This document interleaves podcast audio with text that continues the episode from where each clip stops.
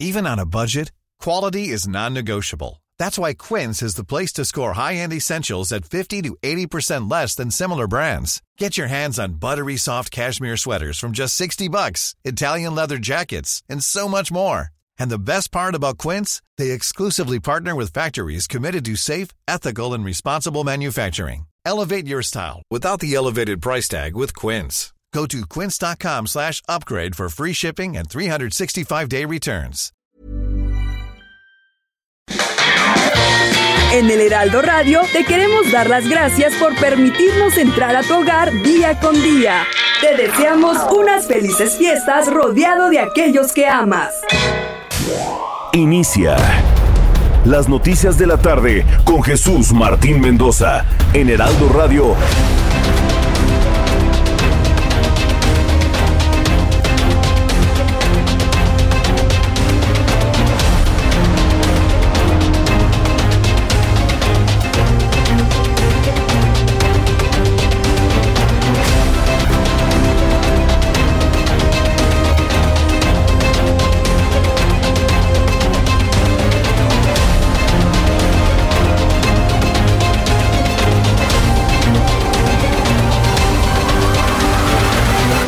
Las 6 de la tarde en punto, hora del centro de la República Mexicana. Bienvenidos, muy buenas tardes. Iniciamos el Heraldo Radio de este día, hoy lunes 13 de diciembre del año 2021. Un día después de las mañanitas a la Virgen de Guadalupe y vaya fin de semana. Un fin de semana en donde el mismo día de la Virgen de Guadalupe se fue Vicente Fernández. Pasó lo que usted no se imagina durante este fin de semana. Me da un enorme gusto saludarle en nombre de este gran equipo de profesionales de la información. Súbale el volumen a su radio que le tengo las noticias más importantes hasta este momento. En primer lugar, le informo que Adán Augusto López, secretario de Gobernación, y el líder del Partido Acción Nacional, Marco Cortés, pactaron analizar la reforma eléctrica del presidente de la República, Andrés Manuel López Obrador, y una posible reforma electoral. Tuvo frutos. Tuvo frutos el encuentro entre el secretario de Gobernación y el Partido Acción Nacional y el liderazgo de Marco Cortés. Más adelante aquí en el Heraldo Radio le voy a tener todos los detalles de los acuerdos alcanzados con el segundo hombre más poderoso de México, el secretario de Gobernación, Adán Augusto López Hernández. Mientras tanto, en otras noticias, el CONACIT informó mediante un comunicado que la reunión de diálogo con la comunidad estudiantil del CIDE del día de hoy se pospone por cuarta ocasión debido a la falta de condiciones adecuadas para la interlocución. Es que la señora María Elena eh, Álvarez Bulla, sí, la señora que se apellida Bulla, este, pues simple y sencillamente quiere hacer su voluntad, no quiere escuchar a los estudiantes. Los estudiantes del CIDE tienen una sola y única petición central. No quieren al doctor Romero como su director porque consideran que no tiene las capacidades, ni la paciencia, ni, las, eh, ni la formación, ni el interés, ni la dedicación para con los estudiantes. Es lo único que quieren. Pero ella quiere mantener al señor dentro del CIDE. Pues imagínense, de esa manera no van a poder avanzar. Entonces, como no se avanza en ello, pues simple y sencillamente no hay pláticas. No hay en este momento ningún tipo de encuentro. Le voy a tener todos los detalles más adelante en el Heraldo Radio.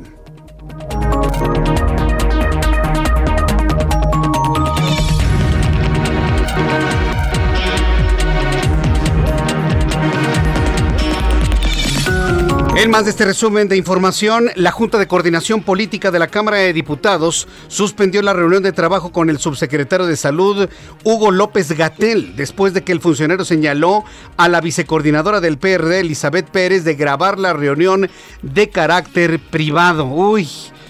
Están muy sensibles, ¿no? Y además, un incendio en una fábrica en el Parque Industrial Diamante de Santa Catarina, Nuevo León, provocó el desalojo de 150 trabajadores y una intensa movilización para atender la situación que busca sofocar el fuego. También le informo en este resumen de noticias que la Secretaría de Salud del Estado de México reveló que se ha detectado ya el primer caso de Omicron en el Estado de México. El estado de salud del paciente se reporta como estable. Además, la Secretaría de, Salud del Estado de México dio cuenta de que se rastreó sus contactos y por el momento no hay más casos de la nueva cepa. Con esto, pues imagínense, no queda la menor duda que ya la cepa de Omicron está prácticamente en todo el territorio nacional. Le invito para que nos escuche y nos vea a través de YouTube en el canal Jesús Martín MX, a través del canal Jesús Martín MX. Lo espero ahí para que también me envíe un mensaje a través de YouTube en el canal Jesús Martín MX. También le informo que el gobierno de China dio a conocer que ha detectado su primer contagio de la variante Omicron del coronavirus en la ciudad de Tianjin, al norte del país. Mientras en el mundo se sigue descubriendo Omicron, en el Reino Unido ya se dio a conocer el fallecimiento de la primera persona contagiada por Omicron. Por cierto, el Reino Unido y el anuncio que hizo Boris Johnson contempla en el regresar al trabajo desde su casa. Esto en el Reino Unido también se lo informaré. A través de las redes sociales, la familia Fernández agradeció a amigos, público en general, el cariño mostrado tras la muerte de Vicente Fernández e invitó a toda la familia Charna a participar en la misa de cuerpo presente que se realiza en el rancho de los Tres Potrillos. Ya son las 6 de la tarde con 5 minutos hora del centro de la República Mexicana. Vamos a saludar a nuestros compañeros reporteros urbanos, periodistas especializados en información de ciudad. Vamos con Mario Miranda. Adelante Mario, gusto en saludarte. ¿Qué tal, Jesús Martín? Buenas tardes. Pues nos encontramos en Paseo de la Reforma para informarte que en estos momentos la realidad de reforma de Hidalgo hacia la Estrella de Luz encontraremos buen avance. En el sentido pues con el Paseo de la Reforma del Ángel de la Independencia a la Avenida Harold encontraremos carga vehicular. Avenida Bucareli de Reforma a Chapultepec encontraremos ah, buen avance. Valderas de Juárez a Chapultepec con tránsito lento. Y también mencionarte que hace unos momentos en esta tarde se suscitó un accidente vehicular entre dos ambulancias particulares, los cuales se impactaron de frente, provocando graves daños, donde resultaron seis personas lesionadas. Al lugar acudieron elementos de la Secretaría de Seguridad Ciudadana para realizar el acordonamiento y retirar las unidades dañadas. También se encontraron bomberos para la remoción de escombros al lugar también mencionaste que acudió la directora de Protección Civil, Miran Urzúa, la cual dijo que va a investigar a ver si estas ambulancias, las llamadas ambulancias Patito, están en regla ya que han sucedido ya varios accidentes con estas ambulancias, Jesús Martín. Un problema añejísimo que nadie ha resuelto, ¿eh? El de las ambulancias Patito o de las ambulancias con marcas que vaya usted a saber quiénes son. Lo platicaremos más adelante, Mario Miranda. Muchísimas gracias por la información. Seguimos Martín. Hasta luego, que te vaya muy bien. ¿No le ha pasado que va usted en las calles de la Ciudad de México o de Guadalajara o de Monterrey? De repente viene una ambulancia, ¿no? Con toda la torreta, todo lo que da, ¿no? Matándose y cuando pasan, servicios médicos pato, ¿no? ¿Y esos de dónde son? ¿Quién sabe? ¿A dónde van? ¿Quién sabe? Es un asunto que tendrán que investigar con profundidad, no nada más en la Ciudad de México, sino en todo el país. Vamos con mi compañero Israel Lorenzana, ¿en dónde te ubicamos, Israel? Adelante, muy buenas tardes. Jesús Martín, muchísimas gracias. Es un gusto saludarte. Tenemos información esta vez de la zona norte. Me refiero a la alcaldía Gustavo Madero, exactamente la zona de insurgentes a la altura de Indios Verdes carga vehicular ya esta tarde para nuestros amigos que vienen procedentes de la zona de la raza y con dirección hacia la México Pachuca. En este paradero ya van a encontrar una larga fila de vehículos. Hay que utilizar como alternativa, sin duda alguna, la calzada de Guadalupe o bien aunque distante Congreso de la Unión, esto con dirección hacia la zona de Centenario, hacia el río de los Remedios, el sentido puesto a través de insurgentes procedentes de la México Pachuca, de la zona de Catepec, la circulación en términos generales es aceptable. Algunos asentamientos en carriles centrales, pero nada para abandonar esta importante arteria si su destino es la zona de la raza, sin duda alguna, Avenida Instituto Politécnico Nacional puede ser la alternativa. Jesús Martín, la información que te tengo. Muchas gracias por esta información, Israel Lorenzana. Hasta luego. Hasta luego, que te vaya muy bien. Así se encuentran las calles del Valle de México. Por favor, maneje con mucha paciencia. Pero ¿sabe qué es lo mejor? Que aquí en el Heraldo Radio le estaré acompañando durante todo su trayecto. Dos horas de información desde aquí hasta las 8 de la noche. No se preocupe, aquí lo acompañamos. Aquí le digo todo lo importante que ha ocurrido en las últimas horas de este día, hoy 13 de diciembre. ¿Qué es lo que ocurría en México, el mundo y la historia? Abra Marreola. Amigos, bienvenidos, esto es... ¿Qué es? Ya se me olvidó. Ah, no es cierto, sí me acuerdo, esto es un día como hoy en la historia. 3 de diciembre, 1523, en Acapulco, arriba la primera exploración española al mando de Juan Rodríguez de Villafuerte, que bautiza la bahía con el nombre de Santa Lucía. 1962, la NASA lanza el Relay primero, el cual fue el primer satélite repetidor de comunicaciones. 1996 en el Vaticano el Papa Juan Pablo II y el patriarca de los cristianos armenios firman un documento que pone fin a una división que llevaba 1500 años. 2006 es lanzado el videojuego The Legend of Zelda Twilight Princess. Y en el año 2013, ¿quién se acuerda de ese bello año? En el Distrito Federal se aumenta la tarifa del sistema de transporte colectivo, pasando de 3 pesitos a 5 pesitos. Ah, es más, ¿quién se acuerda de cuando estaba un peso, verdad? O todavía más barato. Amigos, esto fue un día como hoy en la historia. Muchas gracias. Muchas gracias a ti, Abraham Arreola, por las efemérides del día de hoy, 13 de diciembre, y saludamos y festejamos a quienes cumplen años el día de hoy. Un día, un día atrasado, pero quiero enviar un abrazo, una gran felicitación a todas las Guadalupes, a todas las Lupitas y a todos los Guadalupes, a, a todos los Don Lupe que nos escuchan. Sí, porque Guadalupe es un nombre que se aplica tanto para hombres como para mujeres. Entonces, para los Lupes y para las Lupitas, desde aquí les enviamos un enorme abrazo de parte de sus amigos del Heraldo Radio. Por supuesto, recordando a mi mamá. Mi mamá era Lupita, ¿sí? Mi mamá, Regina Guadalupe. Reina Guadalupe era el nombre de mi mamá. Así que desde aquí hasta el cielo le enviamos un abrazo hoy día de su santo. Tu mamá también es Guadalupe. ¿eh? La, mamá de Giovanna Torres también es Guadalupe. Para la señora Guadalupe, desde aquí con todo respeto, cariño, afecto y aprecio, le mandamos un enorme abrazo y un beso de parte de todo este gran equipo de profesionales de la información. Vamos a revisar las condiciones meteorológicas para las próximas horas. Rápidamente revisamos cómo nos va a tratar el pronóstico del tiempo para las próximas horas. Frío, frío y más frío. ¿Sabe qué? En la zona poniente y sur del Valle de México, en las zonas más altas de Guadalajara, Jalisco, vaya, en Monterrey ha hecho un friazo últimamente tremendo. Vamos a revisar las condiciones que habrán de prevalecer durante las próximas horas. El Servicio Meteorológico Nacional, que depende de la Comisión Nacional del Agua, informa sobre el tránsito del sistema frontal número 13 de esta temporada. Todavía no empieza el invierno, ¿eh? pero ya estamos en el invierno de facto. Hay una masa de aire frío asociado, corriente en chorro subtropical y circulación anticiclónica.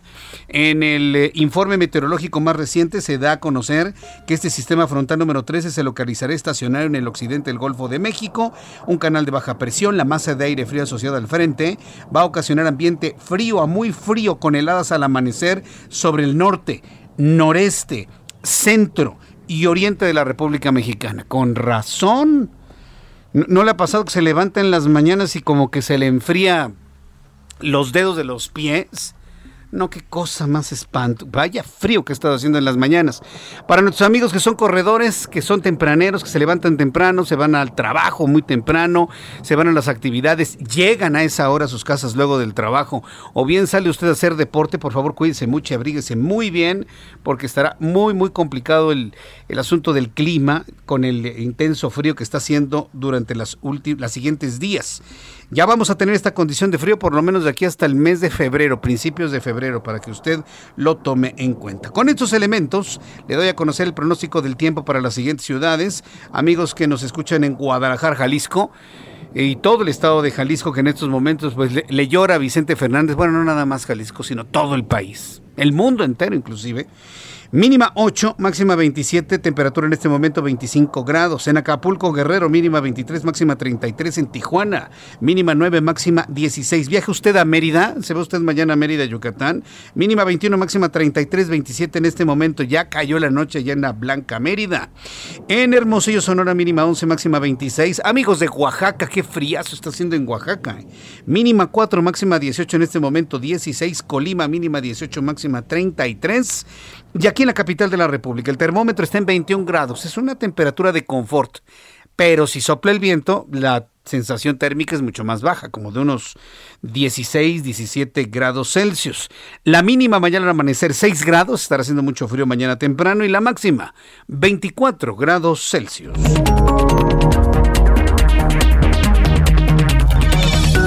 Ya son las 6 de la tarde con 13 minutos, las 6 de la tarde con 13 minutos hora del centro de la República Mexicana, era de esperarse. Problemas de, de, salud muy graves por parte de Vicente Fernández, tenía una neumonía muy fuerte, tuvieron que regresar al hospital, entró en terapia intensiva. Yo le comentaba a través de mis redes sociales y también lo comentamos aquí el viernes pasado, la necesidad de intubarlo, aunque la información no decía que estaba intubado, sí hablaba de un apoyo respiratorio y sedación para mantener el confort.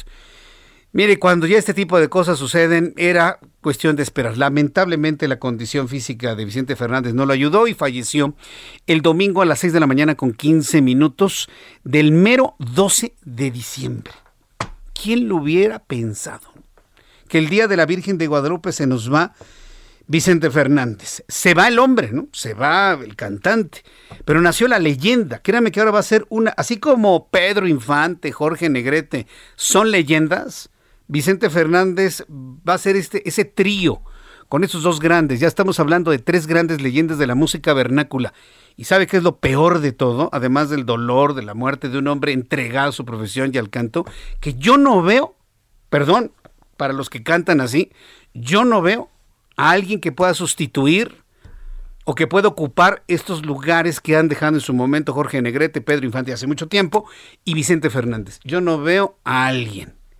Posiblemente Rafael Negrete, posiblemente, pero necesita mucho más impulso. Sí, eh, nieto de, Jorge Negrete, posiblemente, pero va a estar complicado encontrar alguien que nos recuerda a estos grandes de la música vernácula. Esta tarde se realiza la misa de cuerpo presente a Vicente Fernández Gómez en el rancho de los Tres Potrillos. Por medio de redes sociales, la familia agradeció el apoyo y cariño que han mostrado los familiares, amigos, fans tras la muerte del charro de Huentitán.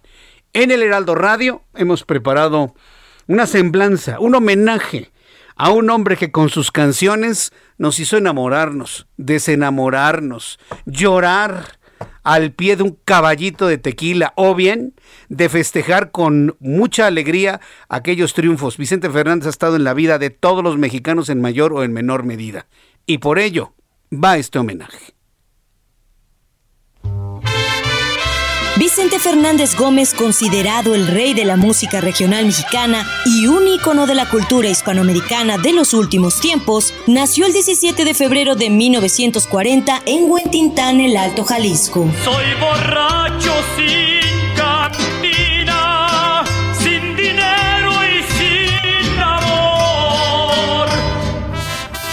A los seis años, Vicente ya sabía que quería dedicarse a cantar y a los ocho tuvo su primera guitarra, la cual rápidamente aprendió a tocar. Su ídolo en aquel entonces era Pedro Infante, aunque a lo largo de su niñez tuvo que trabajar en distintos oficios para ayudar a la economía familiar, nunca dejó de pensar que llegaría a ser un exitoso cantante.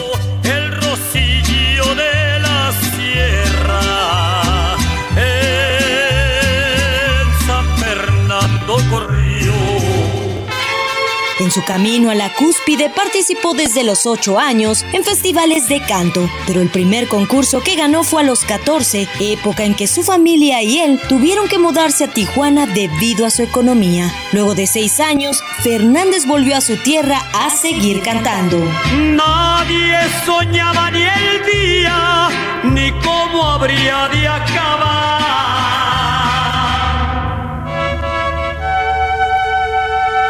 Llamado el Charro de Huentintán, el hijo del pueblo ochente, a los 21 años dejó de ser albañil, bolero, cajero, mesero y lavaplatos para dedicarse a la música. Según distintos recuentos, actuó en un programa de televisión llamado La Calandria Musical, en el que obtuvo 35 pesos por su primer sueldo como cantante. El día que te me enamoré. El año de 1963 fue muy significativo para él, pues su madre murió de cáncer a los 47 años y en diciembre del mismo año se casó con quien fuera su pareja por los últimos 58 años, María del Refugio, su amada Cuquita Abarca. Padre de tres hijos, Vicente, Gerardo y Alejandro, y después adoptarían a Alejandra, hija de una hermana de la señora Refugio, quien se convirtió en la menor de la familia. Me hundiste en el olvido por creer que a ti no llegarían jamás los años. Su carrera profesional comenzó tras la muerte de Javier Solís en 1966 en la Ciudad de México, cuando las disqueras perdieron al último gran intérprete de ranchero, dejando un hueco en la música vernácula. Las disqueras que lo habían rechazado lo empezaron a buscar y en verano de ese año firmó un contrato con la CBS Hoy Sony Music, donde grabaría sus primeros éxitos Perdóname, Cantina del Barrio y Tu Camino y el Mío. Por esa época actuó también en el Teatro Blanquita, en ese entonces el lugar donde se presentaban los artistas más populares. En solo hay nubarrones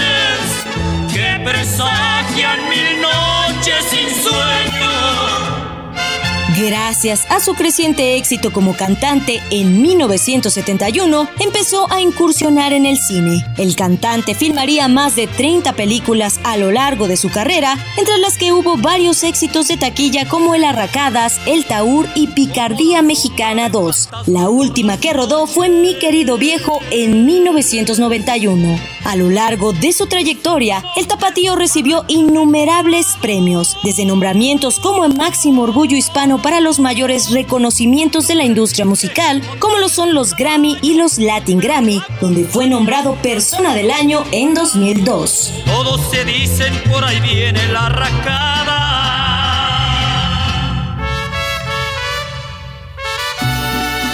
Su trayectoria abarca más de cuatro décadas y además de Volver, Volver, ha tenido muchos otros hits internacionales como Mujeres Divinas, Yo Quiero Ser, De qué manera te olvido, Mi Viejo, La Ley del Monte y un sinnúmero más. Verás que no he cambiado, estoy enamorado, tal vez igual que ayer.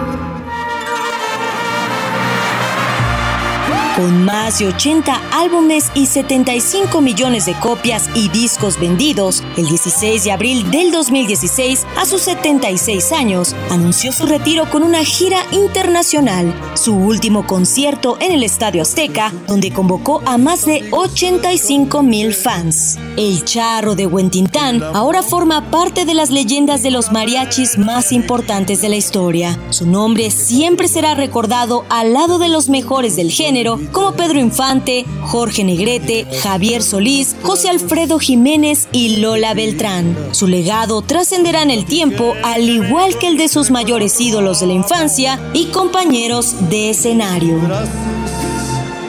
Fui dejando de quererte a todos ustedes que por escucharme siempre me acompañaron donde yo iba a estar.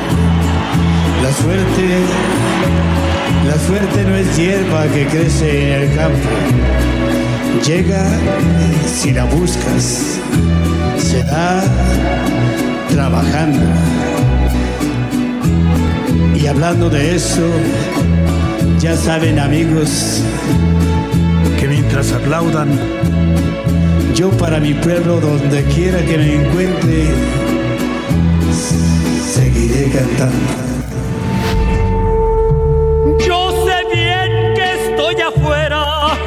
Por supuesto que Chente me seguirá cantando, seguirá cantando por siempre, porque ya estará en la mente y en la boca de todos, como Pedro Infante, como Jorge Negrete, que son inmortales. Vicente Fernández no murió, se convirtió en inmortal. Esto que acabo de escuchar es una producción, una investigación y la voz de Giovanna Torres Martínez. Gracias, Giovanna. Mi- Mire que a ella le gustaba, ta- bueno, le gusta tanto Vicente Fernández que se sintió el amor, el, el cariño. Por ejemplo, yo no tenía muy claro de lo de los Grammys. Y fíjese, eso me hace pensar que de, de los grandes que nos mencionaba Giovanna, Pedro Infante, Jorge Negrete, Javier Solís, José Alfredo Jiménez, Lola Beltrán, pues eh, Vicente Fernández se convierte en, en algo excepcional ganar Grammys, a tener premios internacionales.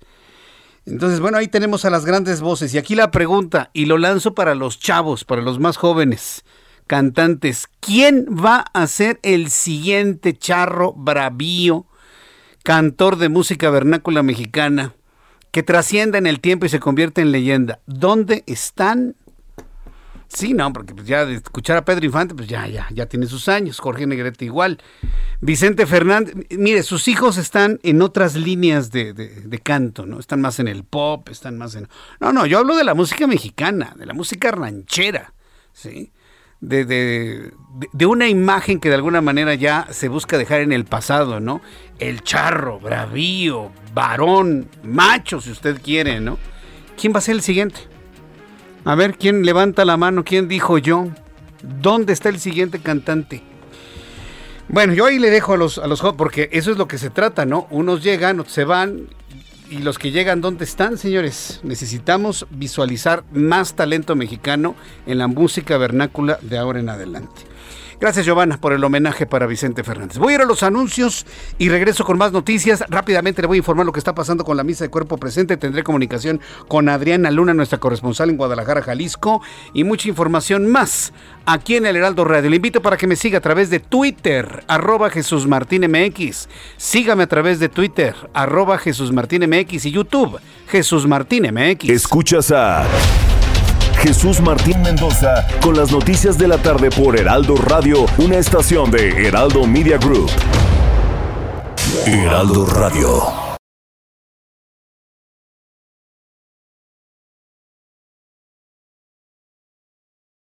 Heraldo Radio.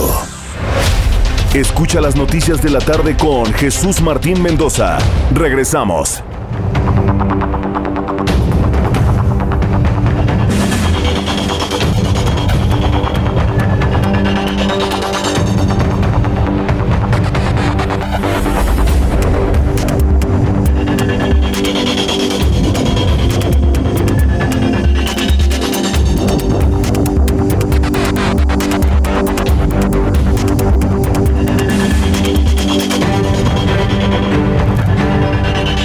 De la tarde con 30 minutos, las 6 de la tarde con 30 horas del centro de la República Mexicana. Estamos platicando acá con el público de YouTube. ¿Quiere usted conversar con este servidor ahí en los cortes y demás? Bueno, pues a través de YouTube en el canal Jesús Martín MX, en YouTube Jesús Martín MX. Me puede enviar sus comentarios, opiniones. Me da usted like y se lo voy a agradecer infinitamente. Vamos con nuestra corresponsal en Guadalajara, Jalisco, Adriana Luna, quien nos tiene, bueno, pues la crónica de lo que ha sido la despedida de Vicente, para Vicente Fernández. Estimada Adriana, me da mucho gusto saludarte. ¿Qué horas tan tristes han vivido todos por allá? Mi querido Jesús Martín Mendoza, son sentimientos encontrados. Todo Guadalajara está dividido, Jesús Martín. Por un lado, el duelo, ah, el dolor de perder al hijo más querido en la música mexicana, que es el señor Vicente Fernández. Y por el otro lado, la algarabía, el júbilo, porque el Atlas quedó campeón, Jesús Martín. Sí, ya sé. No, ¿no has visto los memes de las chivas? No, no, no. Ya, ya tendremos oportunidad de platicar cómo las chivas le pegan al Atlas, pero eso, es otro asunto. Pero tienes toda la razón. Tristeza por la, la muerte del charro de Huentitán y al, algarabía por eh, romper esa racha de 70 años del Atlas, ¿no?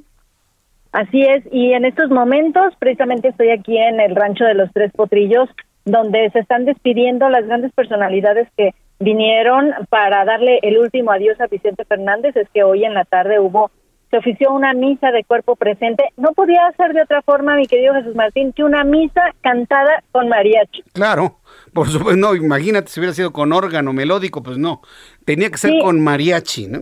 Exacto, con mariachi, el mariachi Nuevo Tecalitlán y el mariachi Vargas estuvieron. ¿Y cantaron sus hijos? ¿Cantaron la, cantaron en misa sus hijos de Vicente Fernández? Sí. Así es. Así es, toda la, Eucaristía se torna como musical.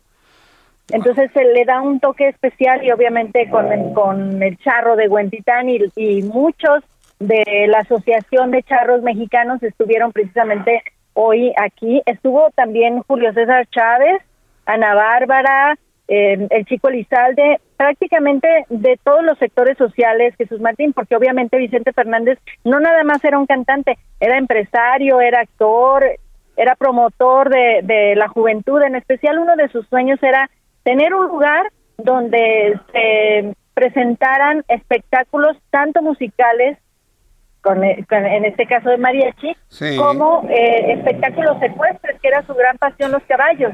y precisamente se cumplió. La, alrededor de 50 mil personas entre ayer y hoy estuvieron visitando la arena BFG para darle el último adiós a Vicente Fernández. Obviamente la señora Cuquita conmovida agradeció tantas muestras de cariño. Vamos a escucharla, Jesús Martín. A todas las personas que nos están viendo, que pidieron, mandaron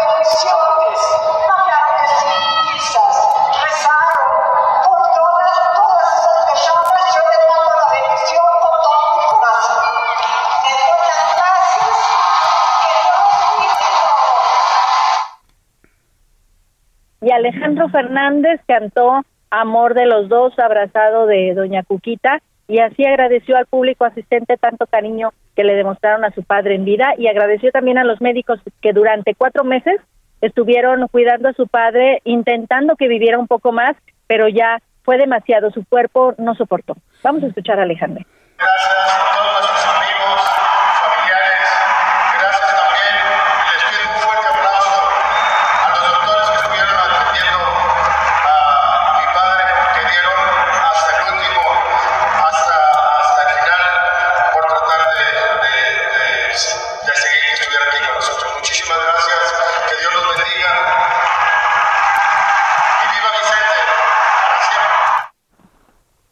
Hace unos minutos precisamente Alejandro Fernández dejó el rancho de los Tres Potrillos en su camioneta, no, no tuvo contacto con los medios de comunicación, pero obviamente su rostro lo dice todo, querido Jesús Martín. La familia entre hoy y mañana van a estar haciendo el sepelio en cuestión privada, que fue lo que pidió su padre, y también por eso se hizo el homenaje aquí en la BFG para que no estuviera un circo, un circo llevando su cuerpo de un lado a otro entre homenajes y otros, y él prefirió que fuera únicamente en, en el rancho, en la arena BFG, donde se le diera el último adiós y se le construyó un mausoleo en específico aquí en, en el rancho de los Tres Potrillos, donde van a descansar sus restos. Adriana Luna, gracias por la información y estaremos muy atentos de más reacciones a este momento de transición. No una muerte de Vicente Fernández, sino su, su conversión en una verdadera leyenda, en un mexicano eterno. Muchas gracias, Adriana. Muy buenas tardes y acá luego te platico también cómo le fue al Atlas, que ahorita está la fiesta en grande. ok, de acuerdo, y me platicas cómo, cómo están las chivas así de enojaditas. Bueno, gracias, que te vaya muy bien, Adriana. Hasta luego. Buenas tardes. Adriana Luna, nuestra corresponsal en Guadalajara, Jalisco. Un saludo para nuestros amigos allá en Guadalajara, que nos escuchen a través del 100.3 y saludos al Atlas, ¿eh? Qué partido, ¿eh? Y qué serie de penales. Lo vamos a platicar con Roberto San Germán un poco más adelante. Le estoy mostrando a través de YouTube uno de los mejores cartones, dibujos, memes, si quiere verlo de esta manera, de la muerte de Vicente Fernández un 12 de diciembre. Está la Virgen de Guadalupe muy contenta, pero muy emocionada y le dice, me trajiste serenata. Y está Vicente Fernández con su sombrero llevándole unas flores, diciéndole, sí, madrecita. Entonces ya se puede usted imaginar la serenata eterna que Vicente Fernández le canta a la Virgen de Guadalupe. Ni él se lo hubiera imaginado irse en un día tan importante para todos los mexicanos. Ahí está Vicente Fernández llevándole serenata a la Virgen de Guadalupe. Este cartón me lo mandó eh, Damaris Orsi y es de cartonistas Gabo. Gabo. No sé quién es el cartonista, pero está de 10. Es el mejor cartón que he visto. El mejor que he visto. Y está lleno de sentimiento, es de que se le hace nudo en la garganta, ¿no? Como Vicente Fernández tuvo que irse hasta el cielo para darle serenata a nuestra Virgen de Guadalupe. Bueno, lo está usted viendo a través de YouTube, se lo comparto, lo voy a subir a mi cuenta de Twitter, arroba Jesús MX, para que de esta manera usted lo pueda copiar, tener, creo que es de, los, de lo que debemos verdaderamente tener entre nuestro, en nuestro teléfono celular y compartirlo con todo el mundo.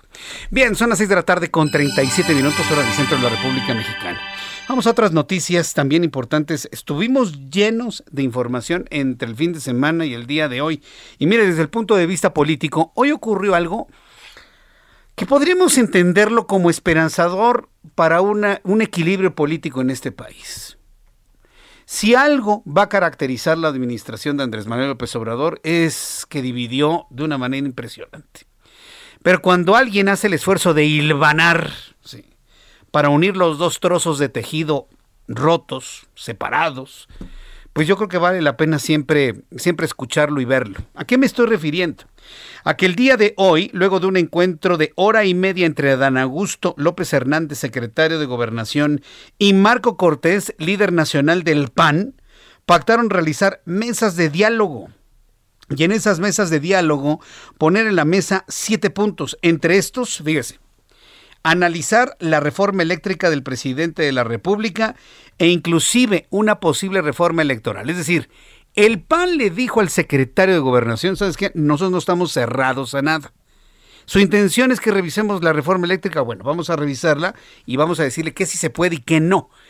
Qué es atendible y qué no. Qué nos mete en problemas y qué no. Vamos a entrar en comunicación con Misael Zavala, reportero del Heraldo de México, quien nos tiene más detalles de este importantísimo encuentro entre el líder del PAN, acompañantes también, estuvo Santiago Krill también, con el secretario de Gobernación, Adán Augusto López. Adelante, Misael, gusto en saludarte. Jesús Martín, buenas tardes, buenas tardes al auditorio. Pues después de tres años se dio el primer encuentro entre el Partido Acción Nacional, la, principal, la principal fuerza opositora en el país, y el gobierno federal. Durante escasos 90 minutos, Adán Augusto López Hernández, secretario de Gobernación y el líder del PAN, Acción, eh, de Acción Nacional, Marco Cortés, pactaron realizar mesas de diálogo, como bien lo comentas, son siete eh, mesas de diálogo con puntos eh, pues distintos, entre estos analizar la reforma eléctrica del presidente Andrés Manuel López Obrador y una posible reforma electoral que sea lanzada en los próximos años. Esto, Jesús Martín, pues modifica, como bien lo comentas, el discurso de Acción Nacional, donde había un total rechazo a aprobar la reforma eléctrica del Ejecutivo Federal. Ahora se abren a un diálogo sin cerrazón. Sin embargo, el líder panista puso condiciones, Jesús Martín, para aprobar estas reformas. Por ejemplo, que en la reforma eléctrica se tenga el objetivo de bajar el precio de la energía eléctrica y que se empujen energías renovables en el país. Y en cuanto a la reforma electoral, que se, que se respeten y no sean tocados los organismos autónomos como el Instituto Nacional Electoral y el Tribunal Electoral del Poder Judicial de la Federación. En una conferencia de prensa posterior a este encuentro, el líder del PAN detalló que además de la reforma eléctrica que está en la Cámara de Diputados y una posible reforma electoral que todavía no envía el presidente, se instalarán cinco mesas más con los temas de tolerancia, pluralidad democrática y Estado de Derecho, economía, seguridad, salud y bienestar, medio ambiente y desarrollo sustentable. Acción Nacional también presentó 10 puntos importantes al secretario de Gobernación, entre esos que el gobierno federal frene la persecución a opositores como el ex candidato presidencial Ricardo Anaya y también el gobernador de Tamaulipas, Francisco Javier García Cabeza de Vaca, quien estuvo presente en este encuentro. También le pidieron a Gobernación que el Ejecutivo Federal ejecute medidas para atacar la inflación, frenar la inseguridad y violencia, respetar a la oposición, frenar también las presiones a la Suprema Corte y a organismos autónomos como el Instituto Nacional Electoral, así como organizaciones y asociaciones civiles, tanto como universidades y eh, pues también le pidieron al secretario de Gobernación que pues eh, le pase el mensaje al presidente Andrés Manuel López Obrador para que elimine el decretazo presidencial y eh, pues se hagan transparentes todos los proyectos y todas las obras del gobierno federal. 90 minutos Jesús Martín duró este encuentro y después de esto el Partido Acción Nacional, el líder eh, Marco Cortés y todos los que estuvieron presentes, Santiago Krill, también la secretaria general panista Cecilia Patrón, además eh, pues de los coordinadores parlamentarios del Senado, Julián Rementería, y de la Cámara de Diputados, Jorge Romero, se dirigieron a la sede nacional del PAN para ofrecer una conferencia de prensa. Hasta aquí la información, Jesús Martín. Correcto, muchas gracias por esta información, Misael. Gracias, buenas noches. Hasta luego, buenas noches. Evidentemente no todo va a fructificar, de todo lo planteado. Pero sí me parece que es un, es un avance muy importante el que se tenga este diálogo con la Secretaría de Gobernación. Ahora veremos Ahora veremos de qué manera Adán Augusto López puede convencer a López Obrador de decirle sí a la mayoría de los temas en los cuales pues la mayoría finalmente coincidimos, ¿no cree usted? Bueno, son las 6 de la tarde con 42 minutos hora del centro de la República Mexicana. Me escribe Jesús Chapa, Jesús Chapa Delgado y me dice, Jesús Martín, no hables por todos los mexicanos, somos muchos en México que no somos guadalupanos ni creemos en su aparición. Pues está bien, digo, nadie es perfecto, no te preocupes. No, y te llamas Jesús. Qué drama, ¿no? Mejor cámbiate el nombre. Pues sí, Herodes, ¿no? ¿Cómo crees, hombre? Jesús, Por favor, no te preocupes. Si no crees en la Virgen de Guadalupe y no crees en sus apariciones, no hay problema. Yo pediré por ti a la Virgencita de Guadalupe. No hay ningún problema. Eh, en otras noticias, eh, continuamos con la información aquí en el Heraldo. Gracias por sus llamadas y sus comentarios. Eh, vamos a hablar del tema del CONACIT y del CIDE. De, de, verdad que eso no avanza, pero porque no hay voluntad, ¿eh? Yo veo la falta de voluntad de la directora de CONACIT. El CONACIT publicó un comunicado en sus redes sociales donde informó que la reunión para dialogar con la comunidad estudiantil del CIDE que se realizará hoy lunes se pospone por una ocasión más. Tres o cuatro ocasiones, Giovanna. Yo tengo entendido que son cuatro. Mire, las que sean. Debieron haberse reunido desde la primera ocasión. Esto debido a que autoridades del CONACIT aseguraron que no existen las condiciones adecuadas para esta interlocución. ¿Por qué dice la señora Bulla que no hay las condiciones? Porque los chavos del CIDE, todos los estudiantes, personal académico administrativo, quieren fuera al doctor Romero. Y una de las cosas que quiere plantear Marilena Bulla es pídanme lo que quieran, pero no quitar al doctor Romero. Ya sabes, son órdenes de idea. ¿Ya, ¿Ya vio mi lengua? Entonces, es un tema que no está en negociación. Y como es lo único que piden los eh, jóvenes estudiantes del CIDE, pues entonces no hay diálogo. Así de simple. Ante la negativa de diálogo, los estudiantes que aguardaban en las inmediaciones de las instalaciones del CONACIT solicitaron al gobierno federal un intermediario para establecer el diálogo entre ambas instituciones.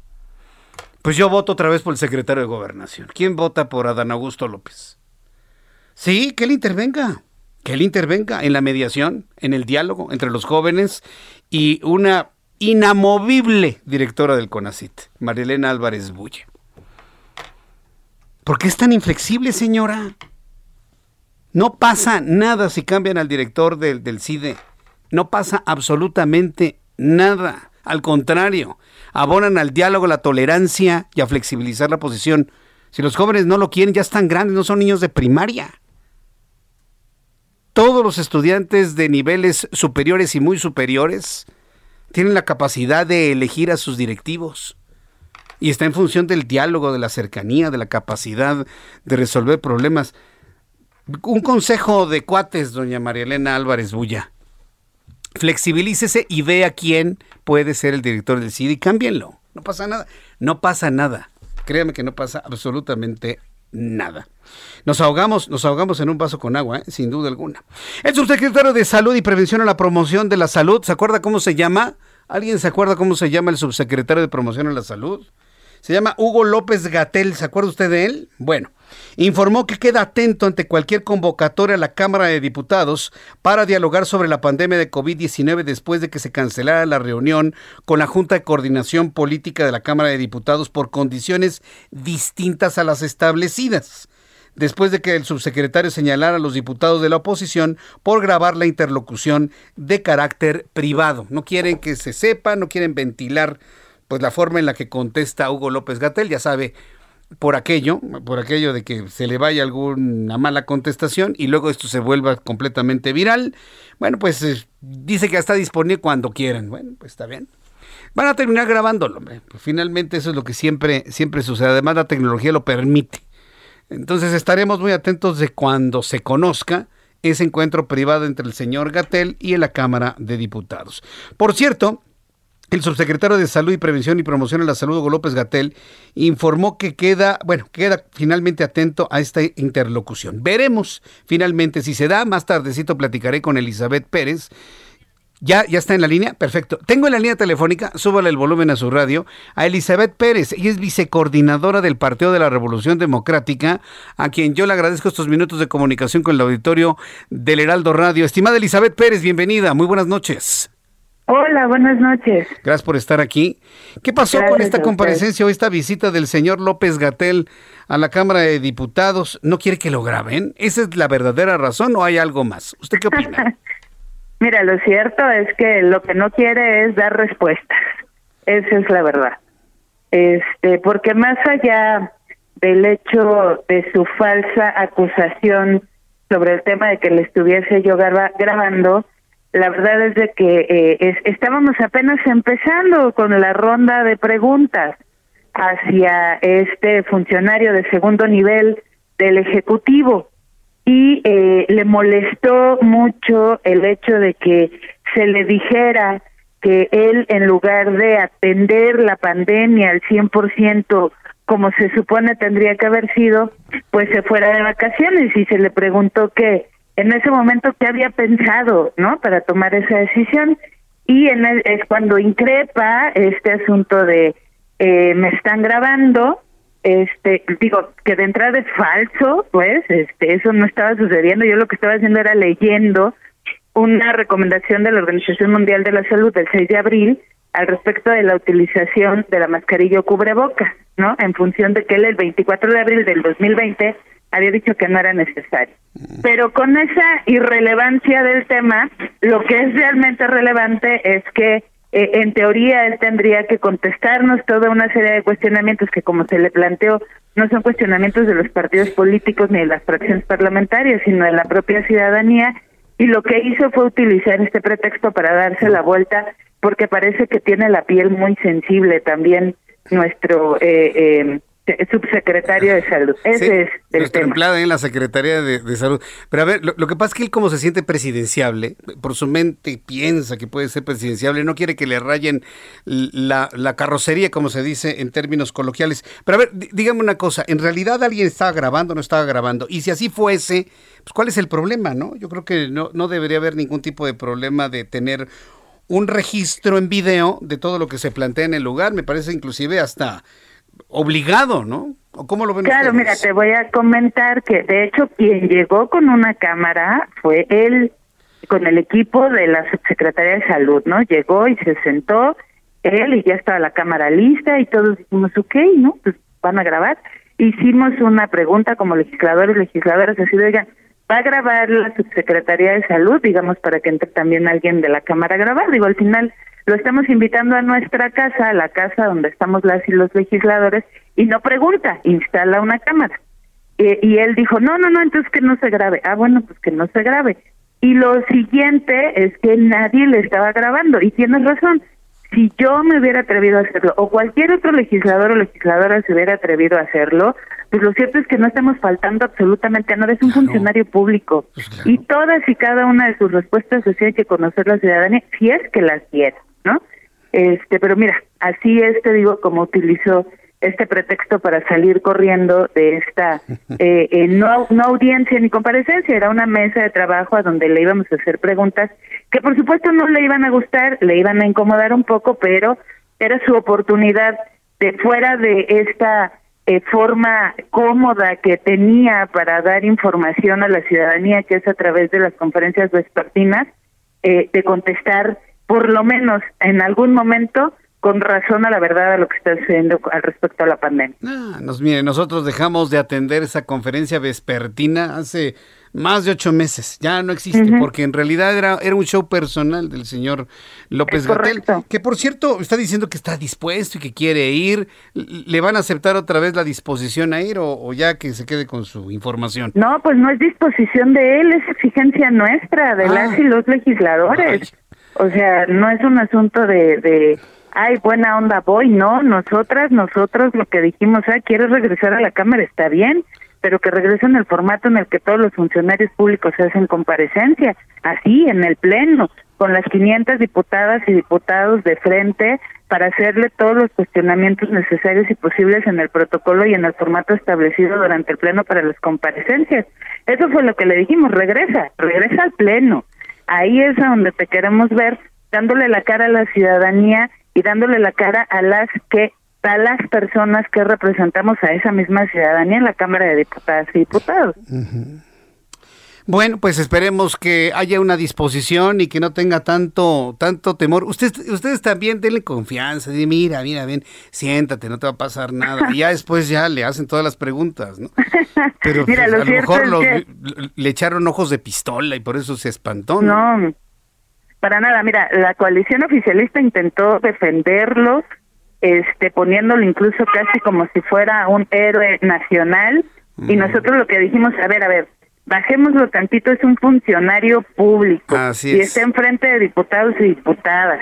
Cada quien aquí hace su labor. Lo cierto es que él no tendría que ser el responsable de algo tan importante como el tema de atender la pandemia, tiene que ser el Consejo de Salud, Este, y de hecho parte de los cuestionamientos eran eso, ¿qué va a hacer el Consejo de Salud ante esta nueva ola que tenemos eh, de una nueva cepa del COVID? Pues Elizabeth Pérez, eh, diputada, yo agradezco mucho estos minutos de comunicación con el auditorio del Heraldo para conocer exactamente lo que ocurrió y bueno, estaremos muy atentos a esa petición de informes que ustedes como legisladores le están exigiendo efectivamente a un funcionario público del gobierno federal. Muchas gracias por este tiempo. Gracias a ti, gracias a ti, a tu auditorio. Que muy bien, hasta luego. Bueno, pues ahí está la historia de lo ocurrido en la Cámara de Diputados. Inclusive Salomón Chertorivsky, diputado también, escribió en su cuenta de Twitter un hilo sobre lo ocurrido con López Gatel. Le voy a platicar el hilo después de los anuncios. Sí, sí, está interesante, ¿eh? porque hay, hay varias ópticas de este asunto, pero todos coinciden en que fue algo verdaderamente lamentable. Yo creo que un funcionario público tiene que tener disposición, apertura, a, hacer declaraciones públicas en privado, grabadas, en video, en audio, como sea. ¿Qué es lo que le dice su patrón? El que nada debe, nada teme, ¿no? Eso es lo que dice el patrón de Hugo López Gatel, ¿no? Pues, el que no debe nada, pues no debe tener temor a nada. Eso es lo que ha dicho su jefe, pero pues ya vio cómo se pusieron las cosas. Después de los anuncios, resumen de noticias, actualización de números de COVID y el hilo de Salomón Chertorivsky. Voy a los mensajes y regresamos enseguida.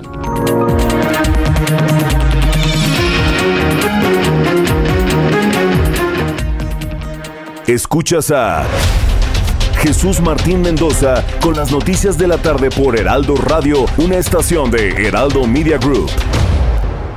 Heraldo Radio 98.5 FM, una estación de Heraldo Media Group, transmitiendo desde Avenida Insurgente Sur 1271, Torre Carrachi, con 100.000 watts de potencia radiada.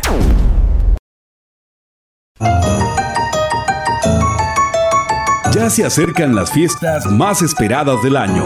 No olvides dar gracias y abrazar a los tuyos. Te deseamos una feliz Navidad en el Heraldo Radio. Escucha las noticias de la tarde con Jesús Martín Mendoza. Regresamos.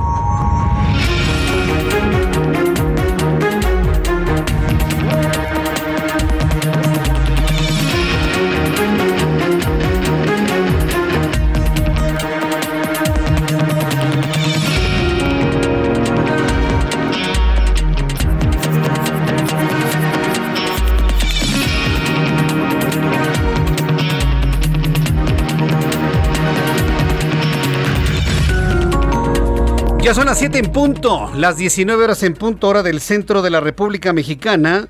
Le presento un resumen con las noticias más importantes en el Heraldo Radio.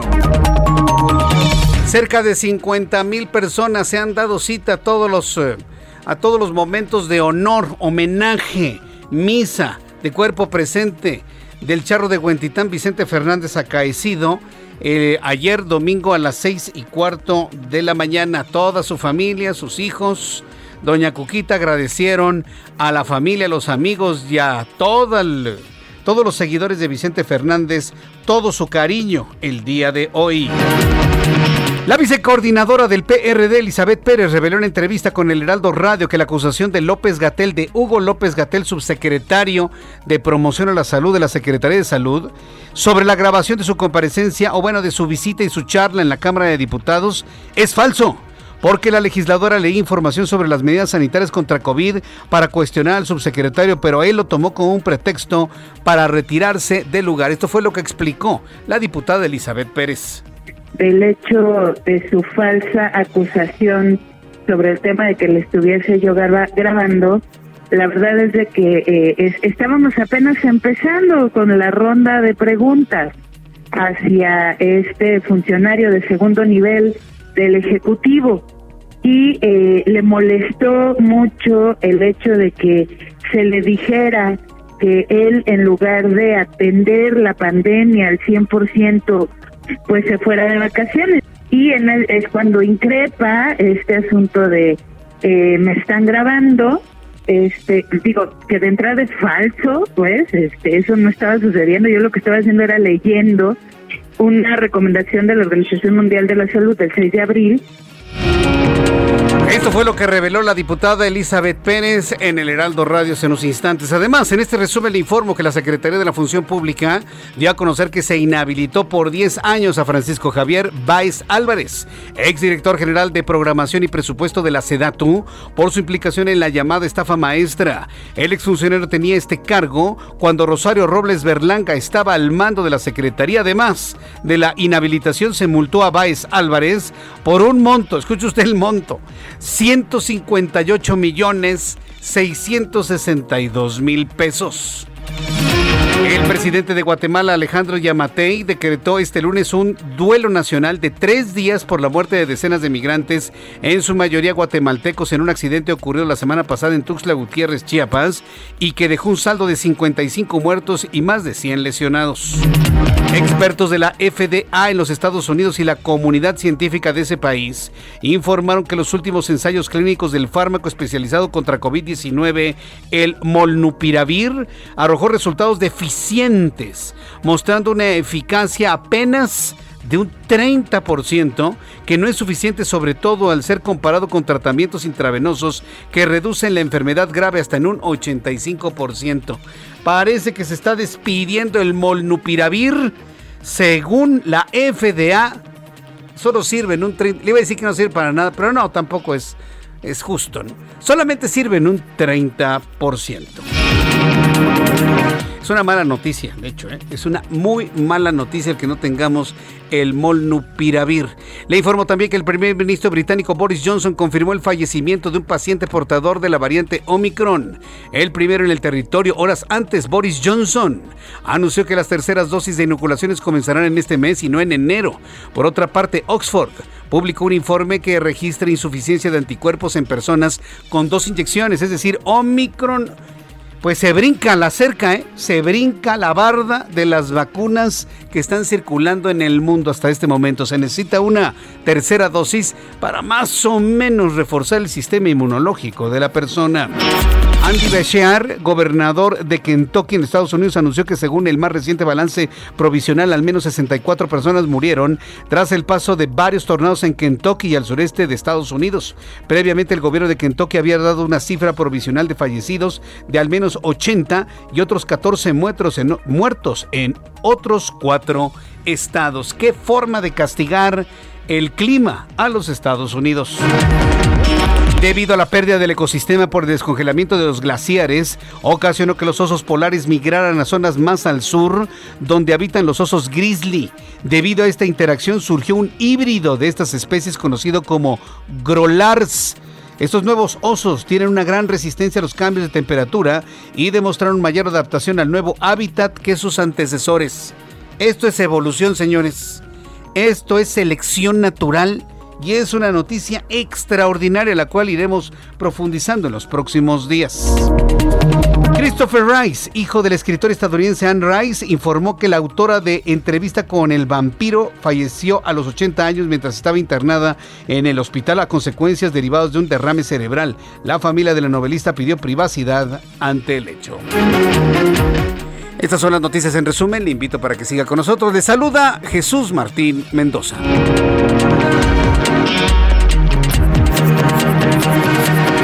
Ya son las 7.06, ya son las 7 de la noche con 6 minutos hora del centro de la República Mexicana. Escucha usted el Heraldo Radio. Yo soy Jesús Martín Mendoza con toda la información importante en este momento. Vamos a revisar las condiciones viales en el Valle de México, en el centro del país. Empiezo con Gerardo Galicia. Adelante Gerardo, qué gusto saludarte. Bienvenido.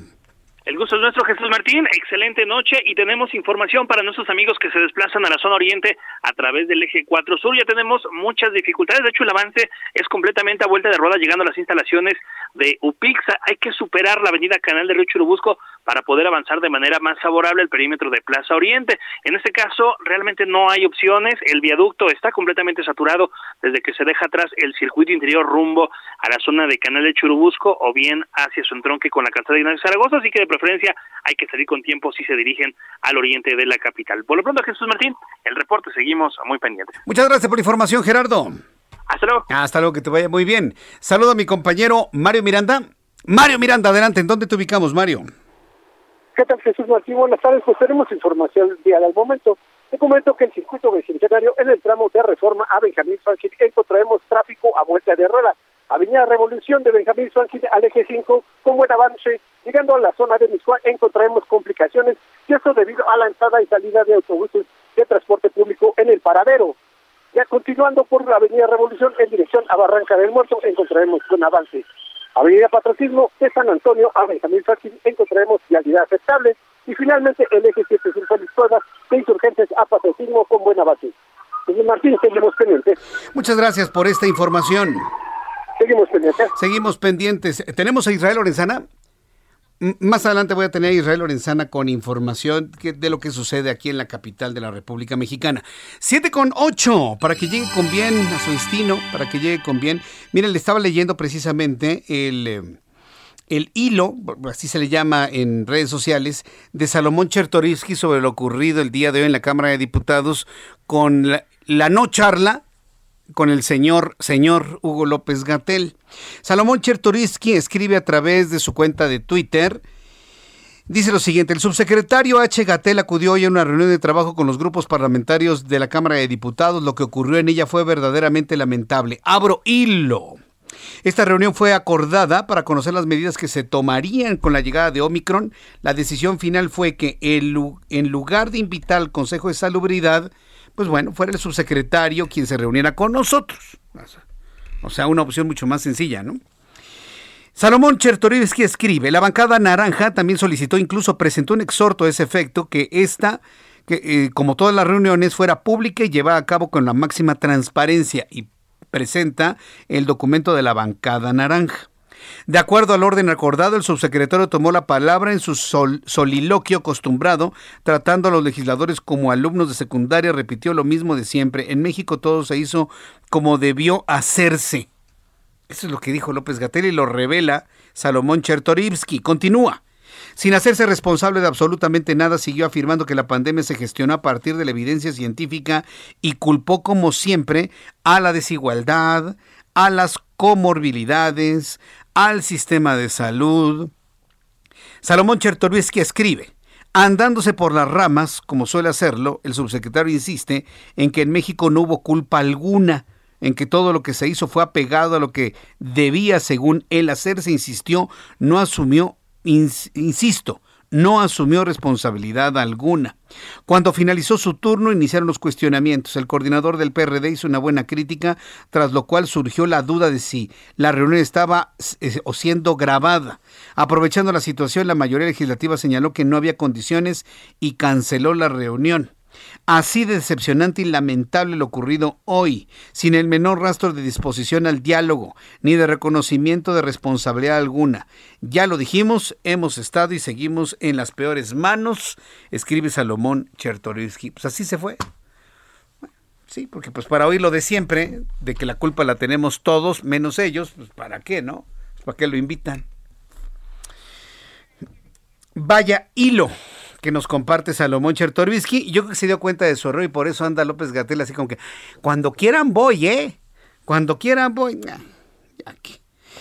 Entramos en comunicación con Leticia Ríos, nuestra corresponsal en el Estado de México. El Edomex no tiene pacientes hospitalizados por la nueva variante Omicron, dice la Secretaría de Salud. Adelante, Leti, te escuchamos. ¿Qué tal, Jesús Martín? Buenas tardes, te saludo con mucho gusto. Efectivamente, por el momento no se tienen pacientes hospitalizados por COVID-19 portadores de la nueva variante Omicron en el Estado de México, informó la Secretaría de Salud Estatal. Autoridades de la dependencia señalaron que el primer caso detectado en el país, reportado por las autoridades federales eh, a principios de mes, fue atendido en un hospital privado de Interlomas en el municipio de Huizquilucan, pero ya fue dado de alta y está en resguardo domiciliario.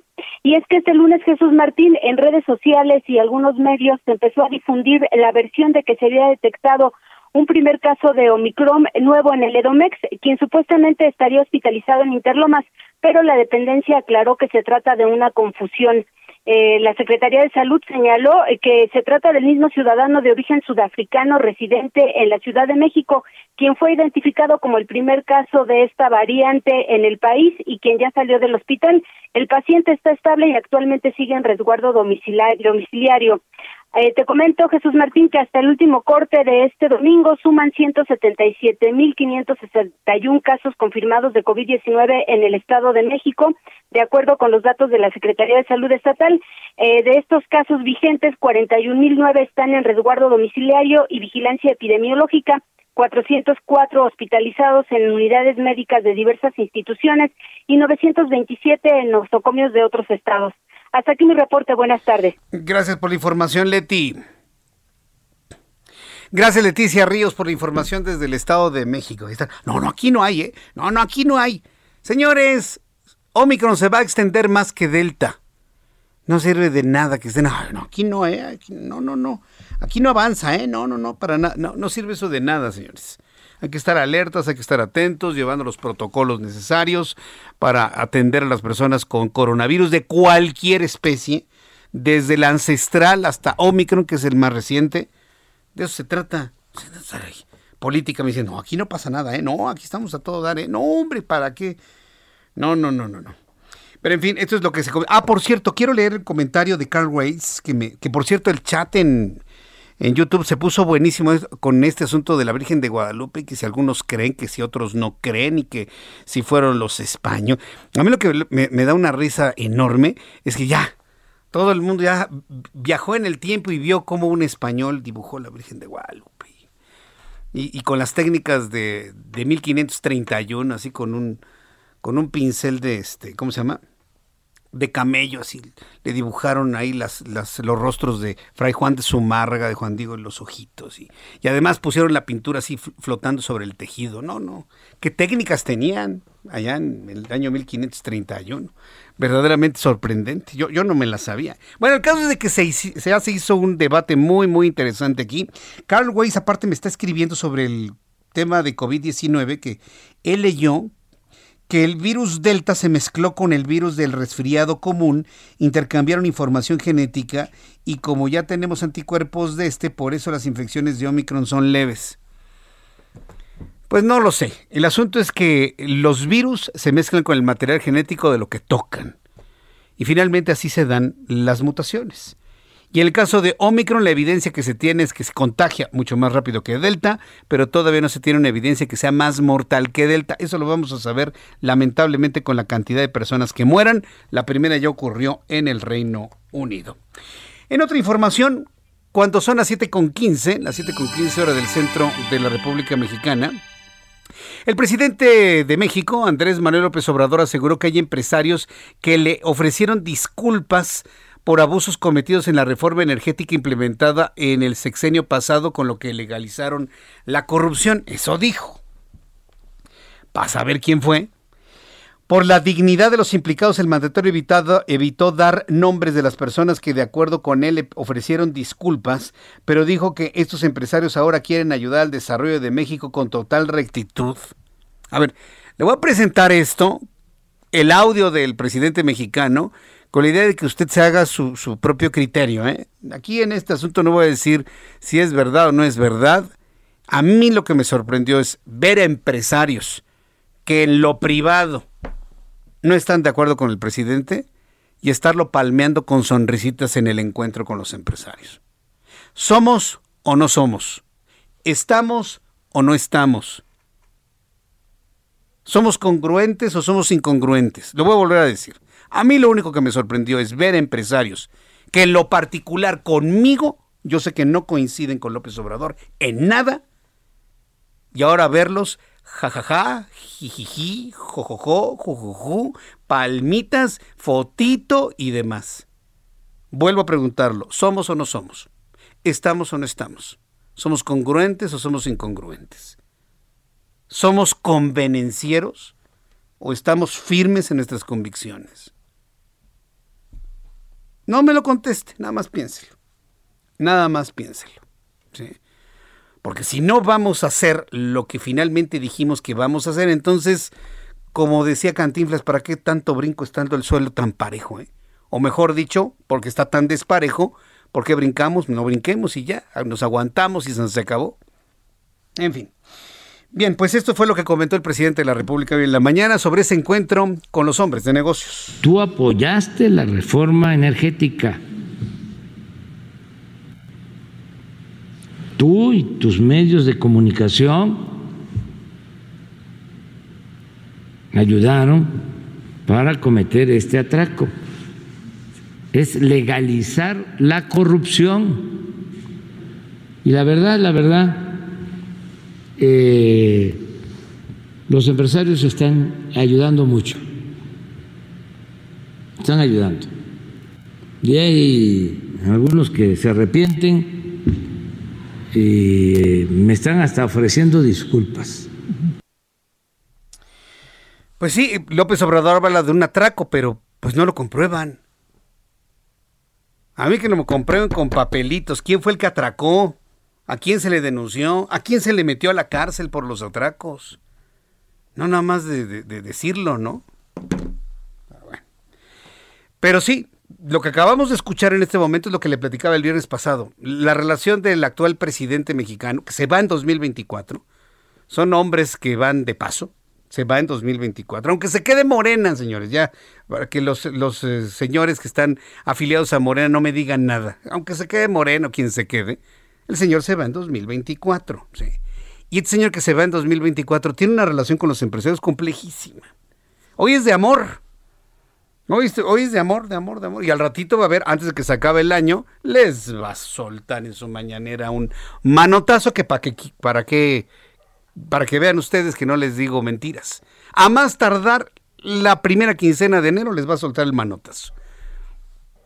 Y no apostemos porque me puedo equivocar, porque puede ser antes. Entonces, no, es una relación de amor-odio muy, muy intensa. ¿eh? Hoy les dice que no, que están apoyando mucho. Ojalá y así se mantengan. ¿eh? Ojalá y así se mantenga, porque necesitamos a las empresas. Son las empresas las que nos dan, y me incluyo, nos dan trabajo. Son empresarios mexicanos, empresarias mexicanas que ponen talento, esfuerzo, dinero en la mesa para hacer una empresa, para que podamos trabajar. Debería haber la cantidad de personas que veo aquí frente a mí trabajando con familias son los empresarios. deberían ser hombres y mujeres respetadísimos, porque son los que generan el trabajo, no el gobierno, ni que fuéramos todos burócratas. Pero en fin, cuidemos al empresariado y esperemos y hago votos porque esa buena relación, entre comillas, que hay en este momento se mantenga eh, se mantenga precisamente con los empresarios el día de hoy.